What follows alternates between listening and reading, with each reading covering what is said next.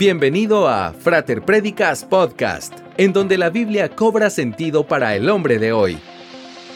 Una producción de la Frater, una iglesia cristiana para la familia. Sé parte de nuestra familia espiritual en frater.org y apoya nuestra misión en fraterdonaciones.org. ¡Comenzamos!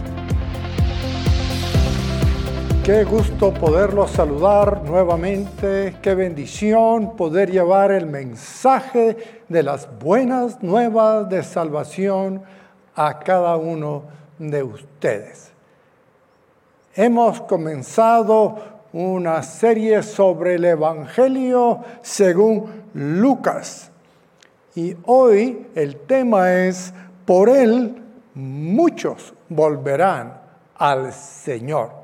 Qué hermoso será llegar al cielo y que nos digan las personas, por Él llegué al Señor. ¿Cuántos han llegado a Cristo por usted? Qué importante es que nosotros pensemos en rescatar a los perdidos. Recientemente estuvimos afectados por el huracán ETA que a Guatemala llegó como depresión tropical y sin embargo hizo estragos y muchos quedaron soterrados, fallecidos, desaparecidos, pero también hubo grupos de rescate que se lanzaron para ir a sacar de entre los escombros a personas que estaban atrapadas. Siempre admiramos a aquellos que van a rescatar a los que están atrapados. Esa es la labor del cristiano, ir y rescatar al que está atrapado por el temor, por la culpa, por el vicio, por el pecado. Y este hombre que hizo esa transformación en su mundo se llamó Juan el Bautista. La situación en el mundo actual es caótica. Así como un huracán, una depresión tropical, un terremoto, una inundación hace tanto daño. Arranca puentes, destruye casas, mata familias, igual el pecado. Pablo habla de la clase de personas que viven en este momento. En la segunda carta a Timoteo capítulo 3 versículo 1 lo describe de esta manera.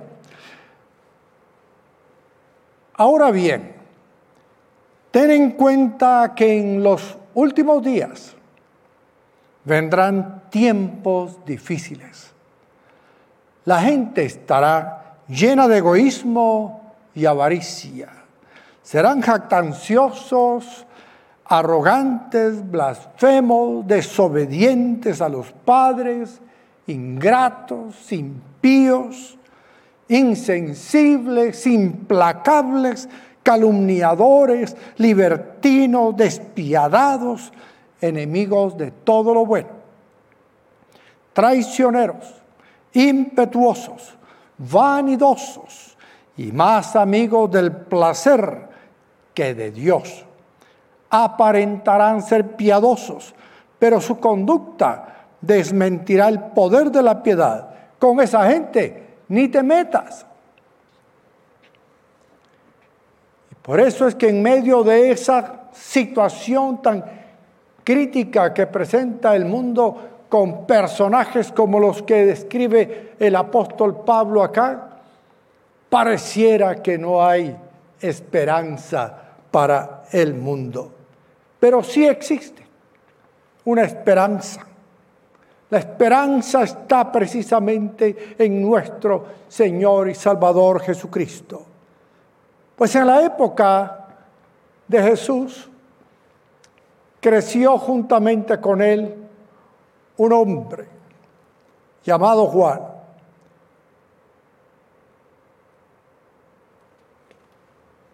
Entre el libro de Malaquías del Antiguo Testamento y el Nuevo Testamento hubo 400 años que se llaman de silencio, en el que Dios no habló a su pueblo Israel como solía hacerlo a través de los profetas, hasta que aparece un ángel y trae el mensaje del cielo. En Lucas 1.5 dice, en tiempo de Herodes, rey de Judea, hubo un sacerdote llamado Zacarías, miembro del grupo de Abías. Su esposa Elizabeth también era descendiente de Aarón. Ambos eran rectos e intachables delante de Dios. Obedecían todos los mandamientos y preceptos del Señor, pero no tenían hijos, porque Elizabeth era estéril y los dos eran de edad avanzada. Este es el otro tipo de personas que hay en este mundo. Gente recta, gente intachable, gente devota a Dios, gente que obedece los mandamientos del Señor y sin embargo llegaron a viejos sin tener hijos. Eso quiere decir que usted puede ser un gran siervo del Señor como Zacarías, un sacerdote de Israel y ministrar en el templo cuando le toca turno y sin embargo sufrir la pena de querer tener hijos, pero no poder tenerlos. Y ahí estaba Zacarías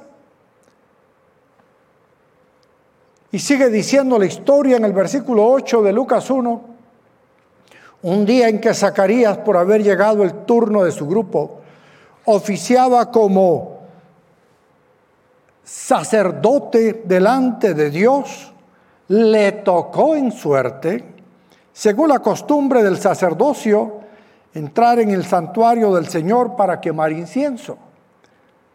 Cuando llegó la hora de ofrecer el incienso, la multitud reunida afuera estaba orando.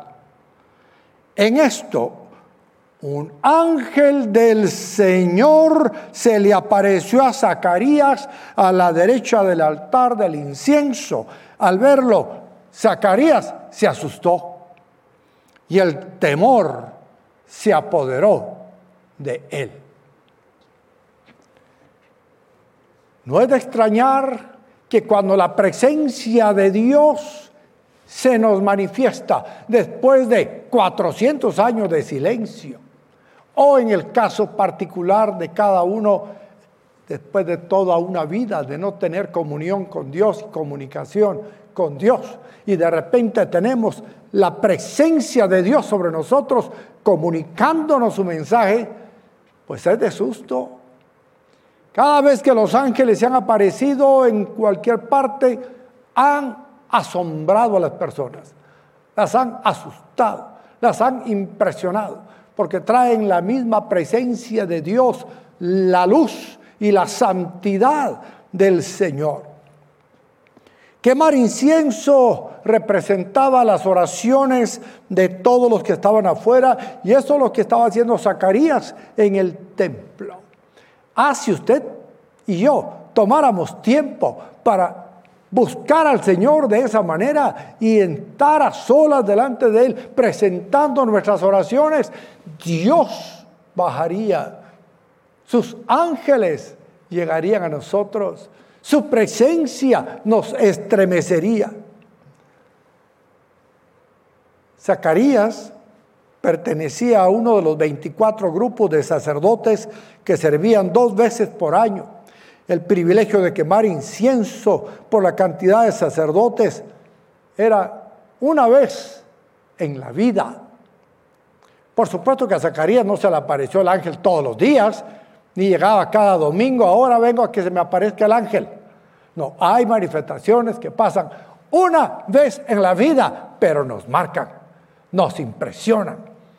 No tenemos que venir a la congregación esperando todos los domingos una gran manifestación de ángeles. Pero con una que tengamos en la vida tenemos para que seamos marcados fuertemente. Se rompió el silencio de 400 años y el Señor habló.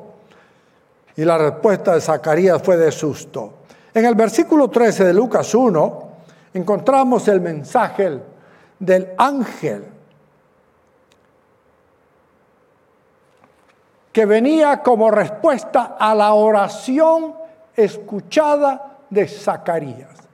Yo le quiero subrayar aquí algo. Si usted eleva una oración a Dios, Dios la escucha. Y si Dios la escucha, la responde. Dice acá, en el versículo 13, el ángel le dijo, no tengas miedo. ¿Qué tal si le dice al que está ahí con usted en la casa, no tengas miedo? Porque eso es lo que nos tiene a veces atados, paralizados, el miedo. El miedo al coronavirus, el miedo a la inundación, el miedo a la luz, el miedo a la pobreza, el miedo a la vejez. Y a veces el miedo a estar en la presencia del Señor. No tengas miedo, Zacarías, pues ha sido escuchada tu oración. Tu esposa Elizabeth te dará un hijo. Y le pondrás por nombre Juan Tendrás gozo y alegría y muchos se regocijarán por su nacimiento. Porque él será un gran hombre delante del Señor. Jamás tomará vino ni licor y será lleno del Espíritu Santo aún desde su nacimiento. Hará que muchos israelitas se vuelvan al Señor su Dios. Él irá primero delante del Señor con el Espíritu y el poder de Elías. Para reconciliar a los padres con los hijos y guiar a los desobedientes a la sabiduría de los justos. De este modo, preparará un pueblo bien dispuesto para recibir al Señor.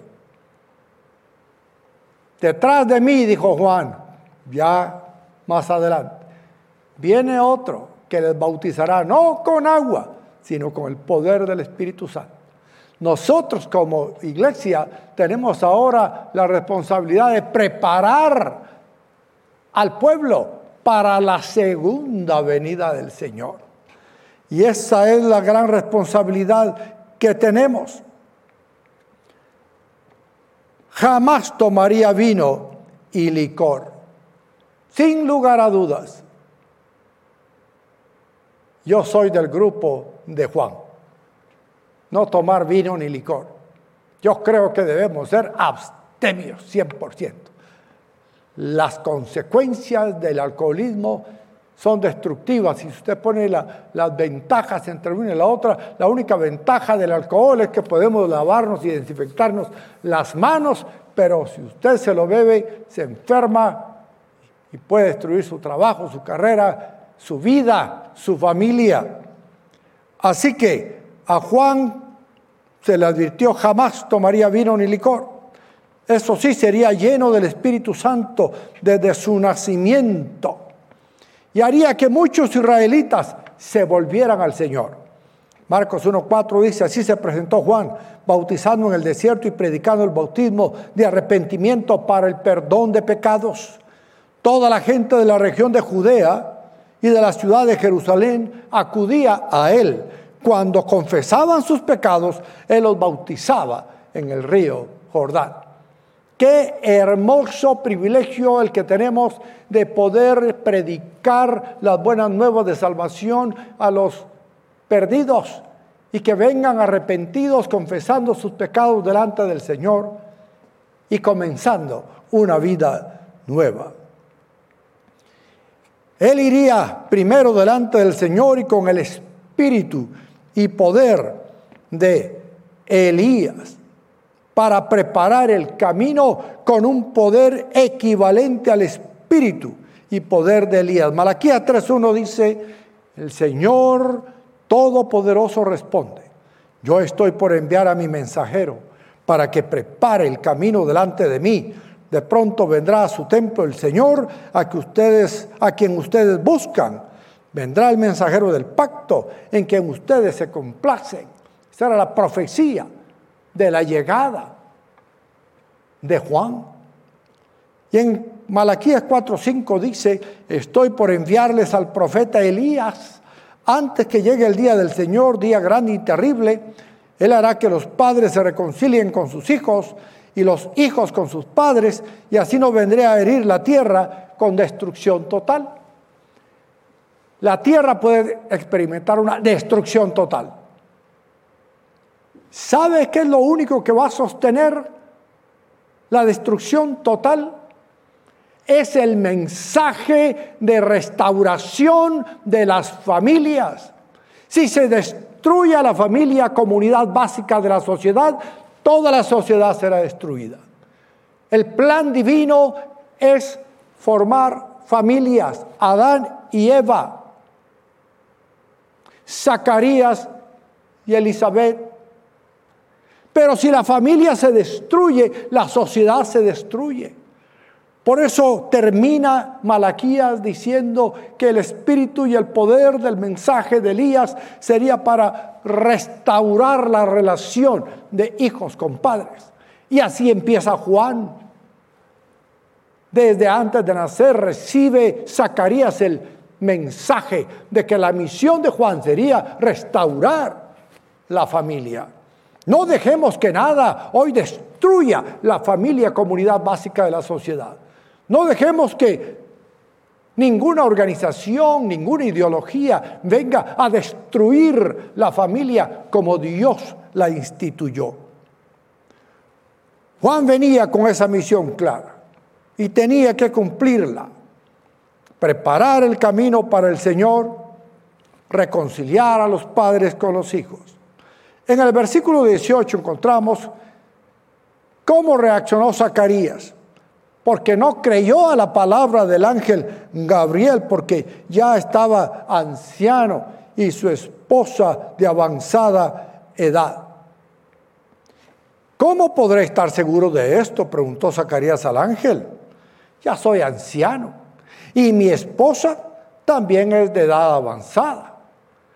Hay que entender que la fe y la lógica no se llevan. La lógica de Zacarías era exactamente correcta. Ya soy de edad avanzada y mi esposa también. Por lo tanto, no podemos tener hijos. Era un buen razonamiento. Pero la fe nos hace actuar muchas veces fuera de la lógica.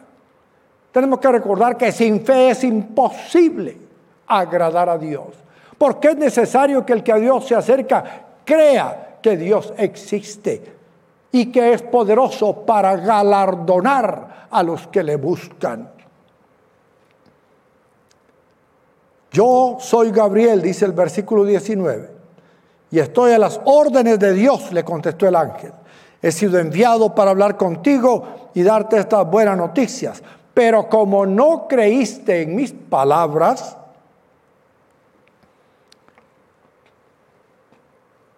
las cuales se cumplirán a su debido tiempo, te vas a quedar mudo.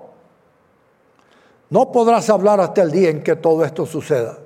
Mientras tanto, el pueblo estaba esperando a Zacarías y les extrañaba que se demorara tanto en el santuario. Cuando por fin salió, no podía hablarles, así que se dieron cuenta de que allí había tenido una visión se podía comunicar solo por señas, pero seguía mudo. Cuando terminaron los días de su servicio, regresó a su casa. Poco después, su esposa Elizabeth quedó encinta y se mantuvo recluida por cinco meses. Esto, decía ella, es obra del Señor, que ahora ha mostrado su bondad al quitarme la vergüenza que yo tenía ante los demás. Todos pensamos que, fal, que falto de fe Zacarías. Pero ya era anciano y su esposo también. Su lógica era muy, muy normal. Sin embargo, regresó, llegó a su casa y actuó en fe. Fe es acción. Porque Elizabeth no quedó embarazada por obra del Espíritu Santo. Bueno, fue obra de Dios el que le diera fertilidad suficiente para recibir ese esperma que Zacarías depositó en ella. Pero Zacarías, viejo y anciano como estaba, creyó a Dios, llegó donde estaba su esposa y tuvo relaciones sexuales con ella y quedó embarazada. Así que usted puede ser que esté muy anciano y su esposo también, pero el Señor puede darnos placer en la vejez si nosotros creemos en Él. Y el milagro más grande es que quedara embarazada. Ah, qué cosas las que pasan. Yo lo he visto una y otra vez. Un día estaba sentado en un sillón en el hotel Tikal Futura cuando salieron del elevador tres mujeres. Se me acercaron. Una de ellas estaba embarazada a punto de dar a luz. Y cuando me vio llegó y me dice, pastor, quiero darle testimonio que un día que usted oró por las mujeres que estábamos estériles, pero queríamos tener hijos. Yo creí al Señor, recibí por fe esa oración y míreme, estoy embarazada con dos gemelos y el Señor me los permitirá dar a luz en este mes. Más adelante supe que había dado a luz a sus dos gemelos. Y ella estaba feliz. Como mujer ya no tenía vergüenza de, de no tener hijos. Afecta mucho a una mujer el hecho de no tener hijos. Se siente inútil, se siente avergonzada. Y hay personas como le pasó a Ana allá en la historia de Samuel. Ana era estéril y la otra mujer del Cana era fértil. Ella cada año quedaba embarazada y se pavoneaba frente a Ana y la avergonzaba porque no podía tener hijos. Es triste, hoy en día hay mujeres que no quieren tener hijos, simplemente no quieren ni siquiera reproducirse ellas y reponerse ellas mismas cuando dejen este mundo. Pero hay mujeres que están deseando tener un hijo. Y yo hoy quiero orar por usted que está estéril. Y quiero pedir al Señor que le conceda tener el hijo que busca. Y ojalá que ese hijo sea como el de Ana, Samuel, que ella lo consagró para que sirviera al Señor y llegó a ser el profeta de Israel. Ojalá sea como Juan, este hijo de Elizabeth, que se convirtió en un predicador del Evangelio y preparó el camino para el Señor. Ojalá que el hijo que el Señor le dé, usted lo encauce en la vida cristiana de tal manera que se convierta en un siervo de Dios, pero sin dejar usted de serlo. Usted como madre y como padre también debe adoptar esa misión que Dios le dio a Juan. Lleno del Espíritu Santo, compartió el mensaje del Evangelio. Y muchos volvieron al Señor. Después de 400 años en que no había una manifestación clara de la presencia del Señor. Así ahora en el mundo Necesitamos un avivamiento, un derramamiento del Espíritu Santo, una manifestación de la gloria de Dios y del poder de Dios. Que venga y transforme vidas, que cambie esa mala conducta y nos haga hombres y mujeres dedicados a Dios nuestro Señor. Hay esperanza para este mundo y esta está en Jesús, que todo el mundo crea en Dios que da vida cuando estamos muertos en nuestros pecados. Oremos al Señor. Si usted está allí con su esposo y no han podido tener hijos, quieren tener, tómense de la mano ambos y la otra mano pónganla en el vientre de la señora que desea tener este hijo. Y por fe vamos a creer que Dios se los dará. Padre nuestro que estás en los cielos, yo te pido en este momento por cada mujer estéril y también por cada hombre estéril que está creyendo que tu Señor puedes activar esos órganos de reproducción, esa matriz será abierta en el nombre de Jesús y tú les darás los hijos que ellos están deseando. Padre, en el nombre de Jesús, te pido no solo que reciban esa sanación en sus vientres, en sus matrices, sino que haya, Señor, un propósito espiritual maravilloso en la vida de estos hijos que vendrán, que encuentren padres consagrados a ti como Zacarías y Elizabeth, hombres y mujeres intachables, dedicados al servicio de Dios nuestro Señor. Por la fe reciban en el nombre de Jesús esa bendición de Dios, porque Él es el que da vida y Él es el que nos concede tener hijos. Asimismo, pido Señor que nos ayudes a todos tus hijos a llevar ese mensaje del Evangelio para que la gente se convierta y vuelva a Dios arrepentida de sus pecados. Amigos, si usted me escucha y desea usted tener ese encuentro con Dios por la fe en Jesucristo y quiere también volver a Dios y confesarle sus pecados y recibir salvación, ore conmigo esta oración ahora mismo. Padre nuestro, reconozco que soy un pecador y me arrepiento de todos mis pecados. Vengo a ti, Señor, para que transformes mi vida, me llenes con tu Espíritu Santo y yo pueda ser un hijo tuyo por la fe en Jesucristo, el Hijo de Dios, que murió por mí en la cruz, fue sepultado, resucitado y está sentado a la diestra de Dios Padre, esperando volver por su iglesia. Amén. Si usted tomó esta decisión e hizo esta oración, le invito a que entre a nuestra página soynuevo.org. Dele clic al link que está allí y entrará a una sala virtual donde le diremos cómo continuar con esta vida nueva que está hoy comenzando a vivir. Estamos para ayudarle, para servirle, para edificarle. Y será un gusto verle en nuestro próximo Frater Live.